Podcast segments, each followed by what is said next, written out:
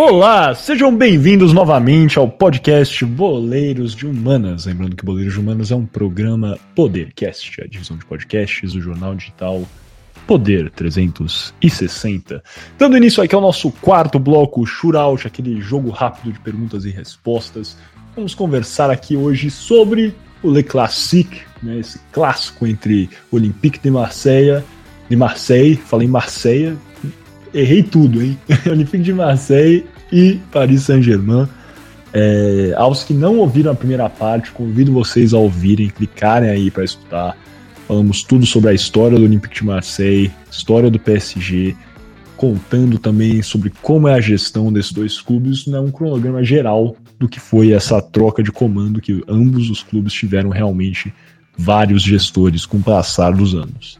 Agora, dando início então, sem mais delongas, Vamos fazer a primeira pergunta. E quem vai fazer a primeira pergunta nesse nosso shootout sou eu, na verdade. Hoje eu que começo. E a pergunta é muito simples, na verdade, até simples demais, eu diria.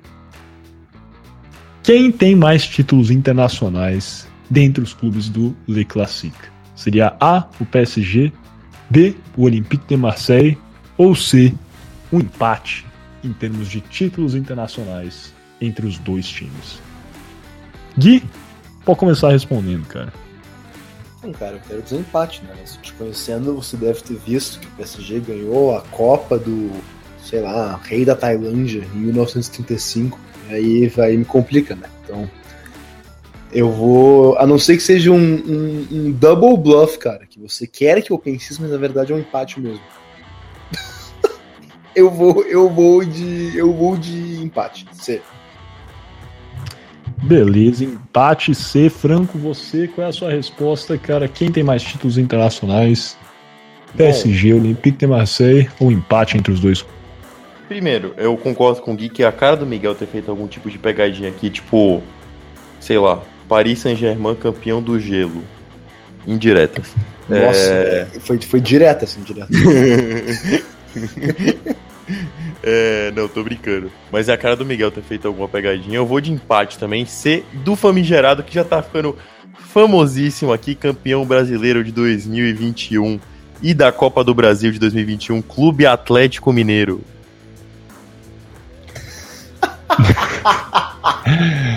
Vocês estão errados, cara. A resposta secreta era D, cara. Lille, tô zoando, rapaziada. Realmente é um empate entre as duas equipes. Eu não pensei na Copa da Tailândia. No título. Na, na taça. É, como é que chama? Que o pessoal fala que São Paulo ganhou? Campeão é, dos campeões. Sei lá, enfim, é. Eusébio Cup. a gente. É, é, Disney, Copa, Copa Mickey. A gente tem aqui um empate, na verdade, né? O PSG venceu é, a Copa Intertoto uma vez, o Olympique vence a Copa Intertoto uma vez, o PSG ganha a Copa, né, a Liga Europa e o Olympique de Marseille ganha a Champions League. Só considerei esses títulos principais, se podemos chamar assim. É, então fica aí registrado o empate de dois títulos internacionais para cada equipe. Realmente, um ponto para o Franco, um ponto para o Gui. Então, agora a minha pergunta que é um pouco mais difícil do Miguel, que é a seguinte: Senhores, quem é o maior artilheiro da história do Le Classique? Seria ele Edson Cavani? Seria ele Zlatan Ibrahimovic? Seria ele Kylian Mbappé? Ou seria ele André Pierre Gignac? Começamos então com o Franco. Sua resposta, cara. Pô, eu queria dar uma de, de espertalhão aqui falar de outra opção aí que tá faltando, no caso a quarta opção, é, chamado Pedro Miguel Pauleta, que eu acho que vale muito a pena ser mencionado. É, mas assim, falar pra vocês. É, o Ginhaque, eu amo o Ginhaque de coração, tá bom? Aí, quem quiser entender porque eu amo o Ginhaque de coração, pode, pode interpretar do jeito que quiser, tá? É, mas eu sei. Três tigres tristes comiam três tigelas de trigo. Difícil falar isso, cara. Difícil falar isso. Mas assim, eu sei quem é e eu vou falar agora e vou falar a quantidade de gols para vocês. Zlatan Ibrahimovic, 11 gols no clássico. Posso responder? Como é que tá isso aí? Beleza, vou responder. Por favor, eu, estava, eu não notei que meu, meu microfone estava desligado. Não, Miguel, sua resposta. O, o Franco colou de acordo, né? Tá na cara. Então eu vou na dele. Se o cara sabe até quantos gols o rapaz fez, velho. Vamos, vamos de Zlatan Ibrahimovic, que inclusive é um grande ídolo do Milan. Zlatan Ibrahimovic, aparentemente com. Aparentemente. Nossa, tá difícil falar essa palavra. Com 11 gols no Le Classic.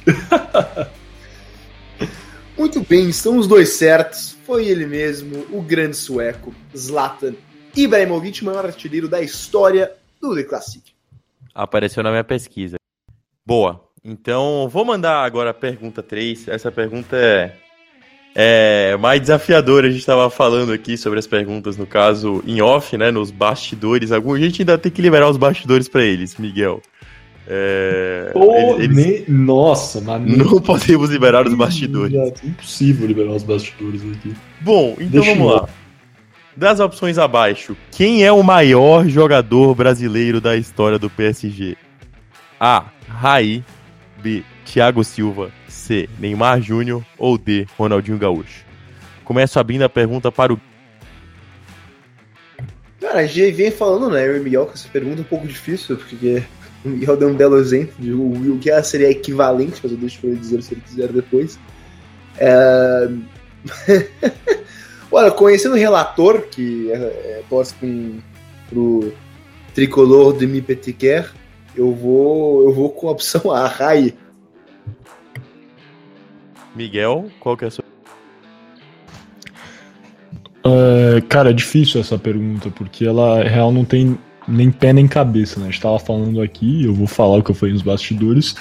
É igual se no Enem perguntassem qual número é mais bonito: 12, 17, 88 ou 94. Um, subjetivo, sabe? Já tiveram algumas pesquisas entre os torcedores do PSG e quem venceu foi o Raí. Acho que o Raí tem uma grande importância na história do PSG, né? Ganhou talvez o título mais importante da história do PSG, muito provável agora que, cara, o Neymar e o Marquinhos vençam a Champions League, não sei, não quero zicar os dois brasileiros, mas tem chances né, de vencerem, chegaram muito perto no passado. É, sei que o Thiago Silva foi capitão do PSG por muitos jogos, então acho que tem uma, uma grande relevância também.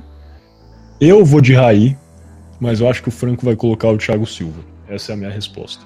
Mas eu, com convicção, voto Raí porque venceu o título mais importante da história do PSG até o momento. Bom, é, o Miguel, ele realmente. O Miguel e o Gui, né, na verdade. O Gui menos, mas o Miguel, ele totalmente duvidou da capacidade estatística de resposta dessa pergunta. Bom, então, das opções abaixo, o maior jogador brasileiro da história do PSG é o Raí com 1,89m. Thiago Silva tem 1,83m, Neymar 1,75m e Ronaldinho Gaúcho 1,82m. Então os dois acertaram. Coisa boa, cara, coisa boa, é isso. Que bom. Ninguém Ninguém, errou uma pergunta dessa vez, então. É Ó, isso. todo mundo acertou. Eu gostei dessa. Boa, cara, parabéns. Eles não sabiam, eles não sabiam. Eu tive que segurar. E eu sou. Pior que não sabia mesmo, hein? É, é difícil. Vai parecer que foi planejado, mas não foi.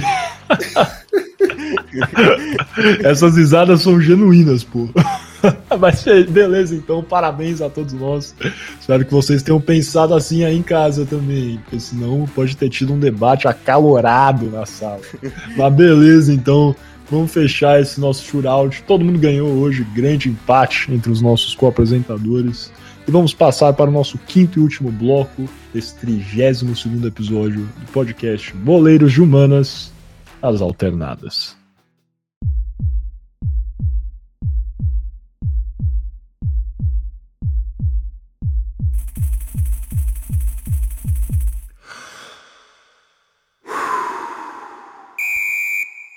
Bem-vindos novamente ao podcast Boleiros de Humanas. Lembrando que Boleiros de Humanas é um programa Podercast, a divisão de podcasts do jornal digital Poder 360. Dando início aqui então ao nosso quinto e último bloco desse 32 segundo episódio do Boleiros de Humanas, as nossas alternadas. Vamos começar aquele nosso debate clássico para fechar com chave de ouro aqui esse nosso episódio, que dessa vez conversamos sobre o Le Classique, o clássico francês entre Olympique de Marseille e Paris Saint-Germain. Acho que a pergunta tá clara, né? Esse nosso 32 episódio é sobre esse clássico francês. O nosso 31 foi justamente sobre a compra do clube inglês, o Newcastle, é, pelo grupo de investidores da Arábia Saudita. O PSG, como já falamos aqui amplamente na primeira parte, é tem donos é, catares. E aí temos até, conversamos sobre isso no episódio passado, uma relevante rivalidade entre os governos desses dois países. E então acho que a, a comparação é até nítida, clara.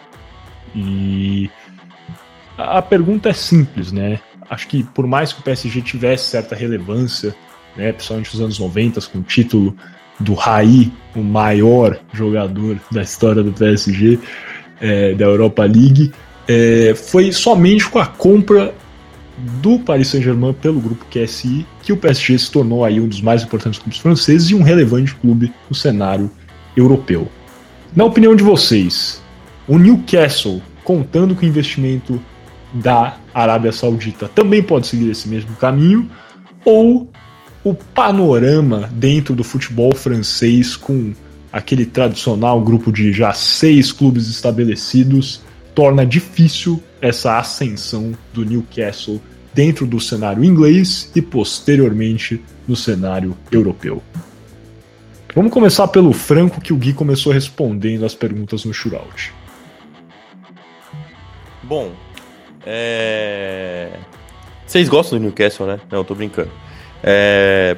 Então, qual que é a minha opinião sobre a questão do Newcastle? Eu acho que o Newcastle ele vai sim vir a ser um grande clube é, no cenário europeu. Mas até uma coisa que está acontecendo no momento, que no caso está bem alta, é o boicote que os clubes ingleses e os torcedores ingleses estão fazendo a compra do Newcastle. É, o Crystal Palace no último jogo contra o Newcastle, inclusive, fez um mega protesto. Os clubes ingleses eles estão tentando vetar a compra e como os clubes ingleses eles são detentores dos direitos da Premier League, eu acho que é mais capaz de eles gerarem medidas mais rígidas ao Newcastle e a esse crescimento desenfreado do Newcastle. É, eu acho que, na verdade, por conta do tamanho da liga em que o Newcastle joga, e por tamanho da visibilidade que ele pode gerar, dependendo de quem o Newcastle for trazer, for contratar, eles podem até alcançar um tamanho maior até do que o PSG. É, em determinado momento. Não agora, talvez daqui a 20, 30 anos, né? Porque é muito difícil você, você tomar o tamanho de alguém que contratou Neymar e Messi. Falta só contratar o Soares para você repatriar o MSN inteiro. É, que é indiscutivelmente um dos maiores trios de ataque da história do futebol. É... Mas assim, sim, o Newcastle tem potencial. Não, não acho que ele vai não acho que ele vai se tornar com tanta facilidade quanto o PSG se tornou, porque ele não tem baixa competitividade na liga, então ele não vai ser um campeão absoluto com tempo e capacidade para poder colocar quem ele quiser para jogar lá na frente que vai gerar resultado. A gente vê clubes com investimentos milionários que na própria Premier League não vem desempenhando bem, o Manchester United, tudo bem que, que o ou não, não é um bom técnico, né? Eu acho que aí a opinião também é muito relativa. É, mas não só o United, é, o Liverpool ano passado foi extremamente mal na Premier League. É, em si, ainda assim conseguiu é, chegar na Champions League. Você tem uma competitividade extremamente forte, você tem altos players, você tem clubes de, de meio de tabela que podem brigar tão fortemente e tirar pontos que nem às vezes o Strasbourg pode tirar pontos do PSG, mas aí você tem vários Strasbourg que podem tirar pontos do Newcastle dentro da Premier League. Você tem jogos difíceis, é, você tem jogos chuvosos numa noite fria em Stoke. É, então, não acho que o Newcastle vai se tornar tão rápido assim o PSG. É, eu acho que, que penando, que nem o City foi se tornando devagarzinho, porque o investimento do City é, é, é anterior. Ninguém lembra, mas eu me lembro de quando o City contratou Robinho, Elano e Jô e formou um ataque junto ao Tevez é, e não fazia frente aos grandes clubes ingleses, já tinha sim um investimento forte dentro da franquia. É, não posso falar franquia porque não é franquia, é dentro do clube. É, então essa é a minha resposta. Não acho que vai ser tão rápido quanto o PSG, mas sim tem o potencial para se tornar. Beleza. Agora, Gui, mesma pergunta para você, meu caro. Você acredita que o Newcastle irá se tornar uma potência equiparável ao PSG ou o panorama do futebol inglês torna isso impraticável, ou no mínimo mais difícil, como pensa o Gabriel Franco?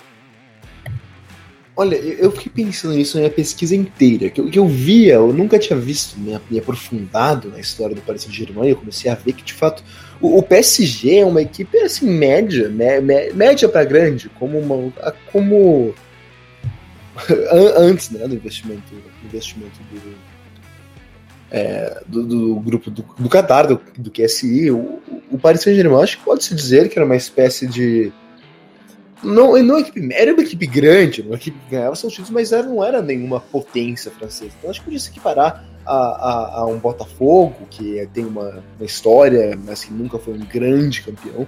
Seria parecido com, com o que era o PSG. Que, que depois do que depois do, do investimento que é si virou uma, bem, uma, todos vimos o que se tornou o PSG. É, mas eu acho, eu concordo com o Franco.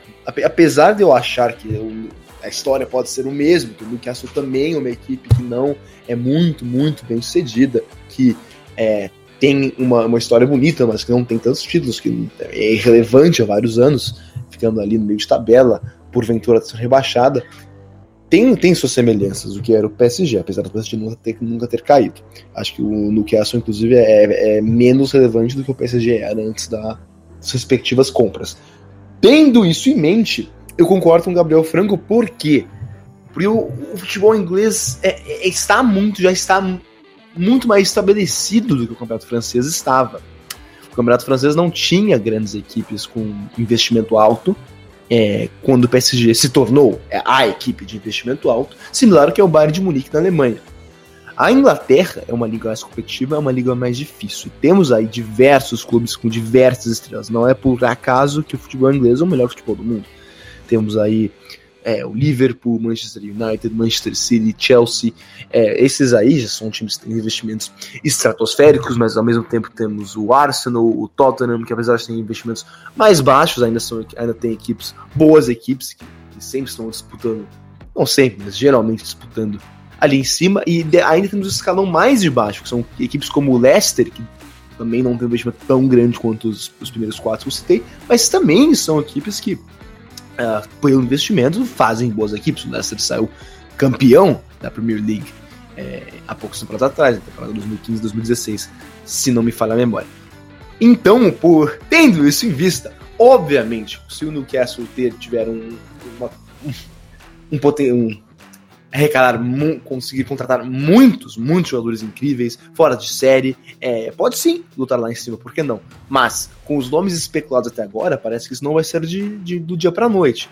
É, um, alguns dos. Bem, falamos isso no episódio passado, mas os jogadores especulados são Felipe Coutinho, Gareth Bale, que são jogadores incríveis, são fora de série. Só que não, eu não acredito que esse, esse time é, vai brigar pelo caneco é, da Premier League de nenhuma maneira relevante. Acho que o Newcastle vai brigar ali pela Liga dos Campeões e nos próximos anos, talvez, aí talvez, dependendo do entusiasmo do, do grupo saudita de investir mais e mais e mais, é, talvez poda, possa brigar pelo título.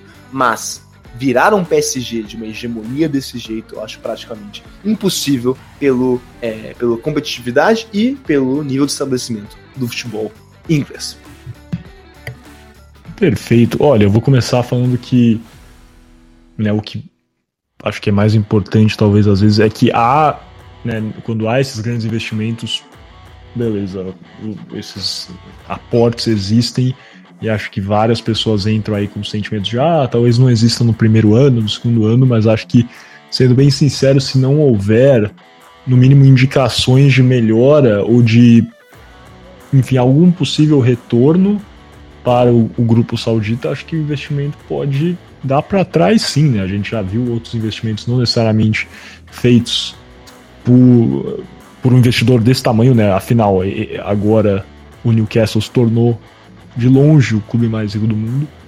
É, então, acredito sim que será bem sucedido, tem tudo para ser.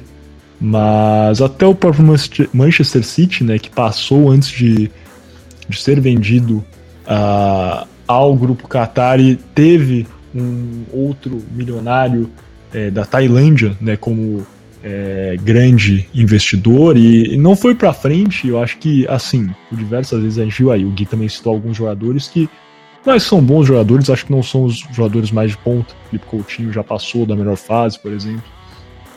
Outros jogadores foram especulados, como o de Bala, também já passou da melhor fase.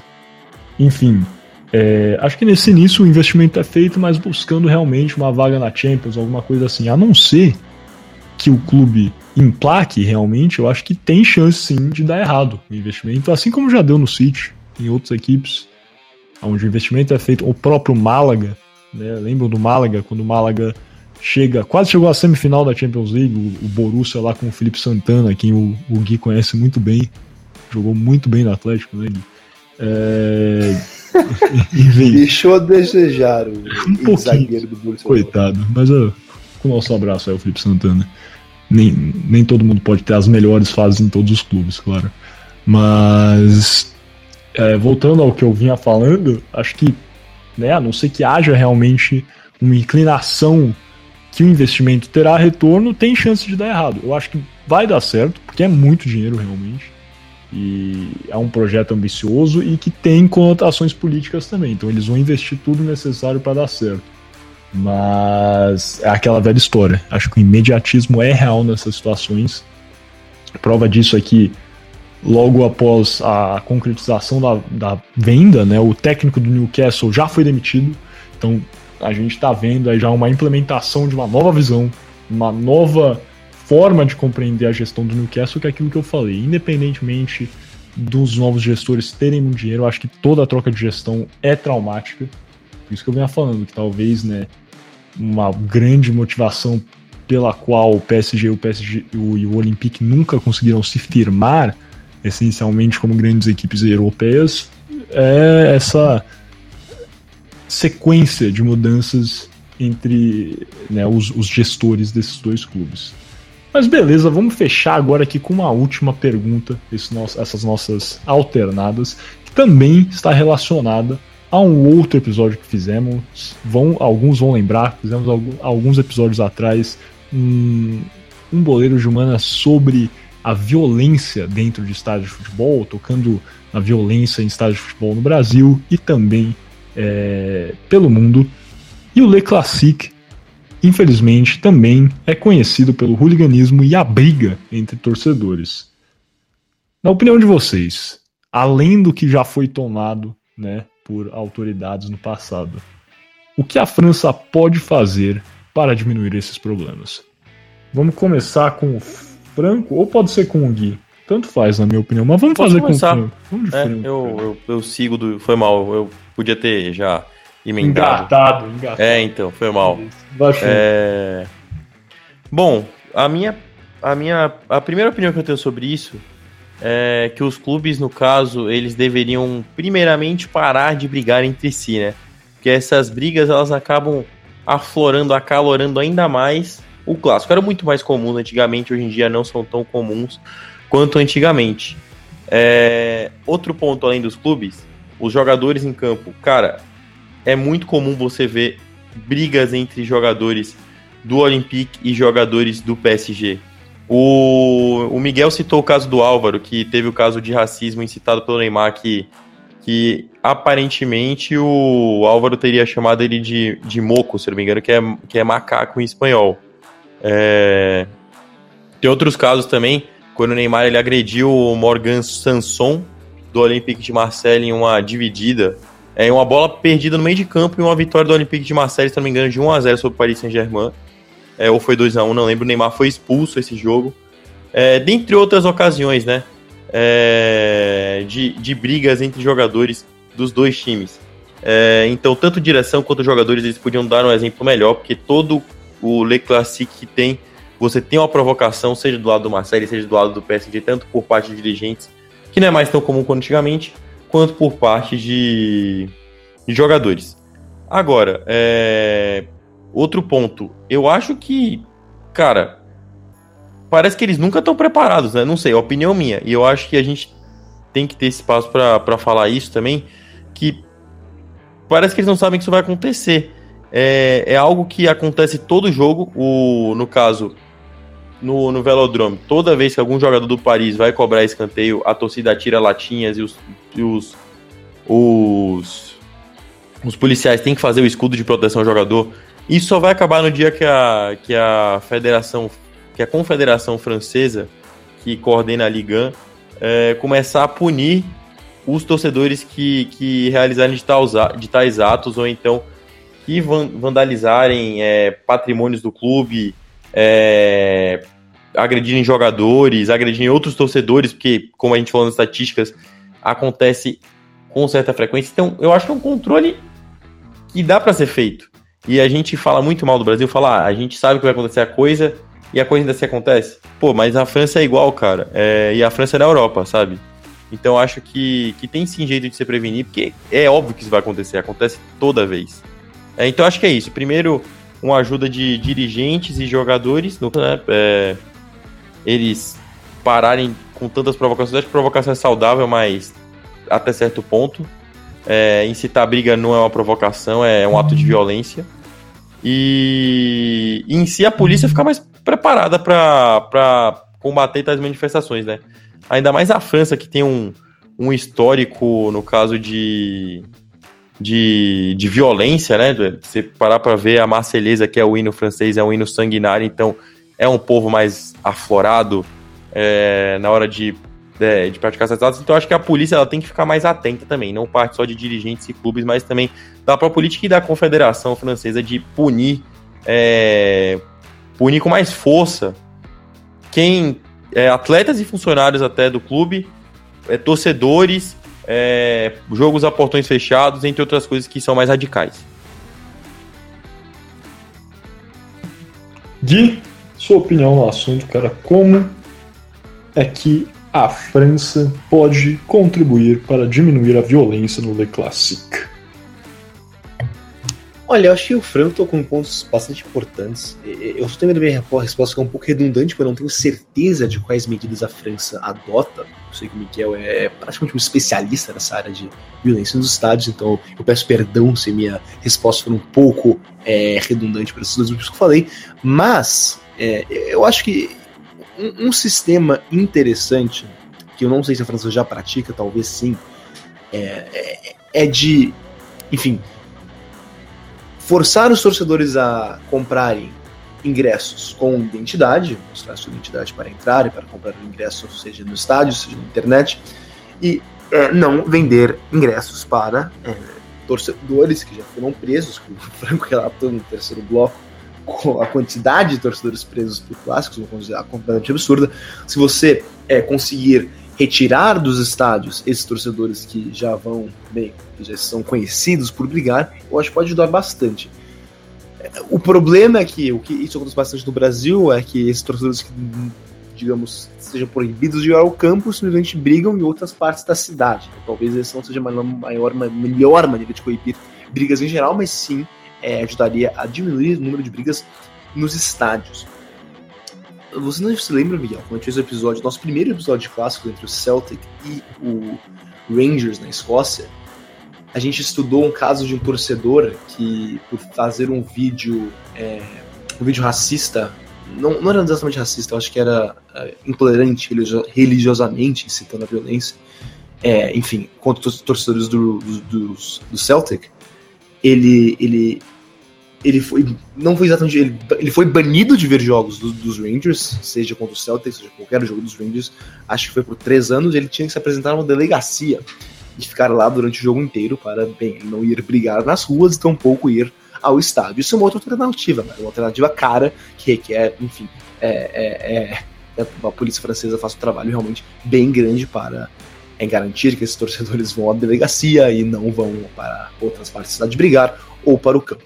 É, eu acho que essas duas é, essas duas ideias que eu citei, ou medidas que eu citei, podem ser é, ajudar em coibir essa violência dentro dos estádios, mas eu acho que o Franco tocou bem importante. Esses jogadores que lutaram nos dar a vida, é um clássico, mas é, no fim do dia estamos jogando futebol. Não queremos brigas, não queremos ninguém preso, não queremos ninguém ficando ferido e muito menos morrendo.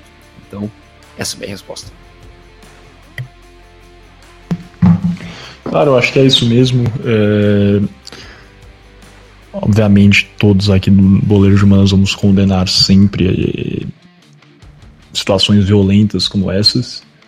Acho que a verdade é que por diversas vezes a polícia francesa não tem a melhor tratativa com respeito a confrontos de torcedores, a hooliganismo no geral. Eu lembro da, da Eurocopa de 2016 no Velodrome, na verdade, na entrada, exato. Tivemos cenas horríveis é, de confrontos entre torcedores, então, assim, acho que pouco foi feito, na verdade, eu, né, na minha pesquisa sobre essa questão de violência em estádios é, franceses encontrei notícias de planos para erradicar o hooliganismo na França desde 2003, passando por 2010, falando no fim é, dos grupos de ultras do PSG e do Olympique, mas a verdade é que eles continuam, né?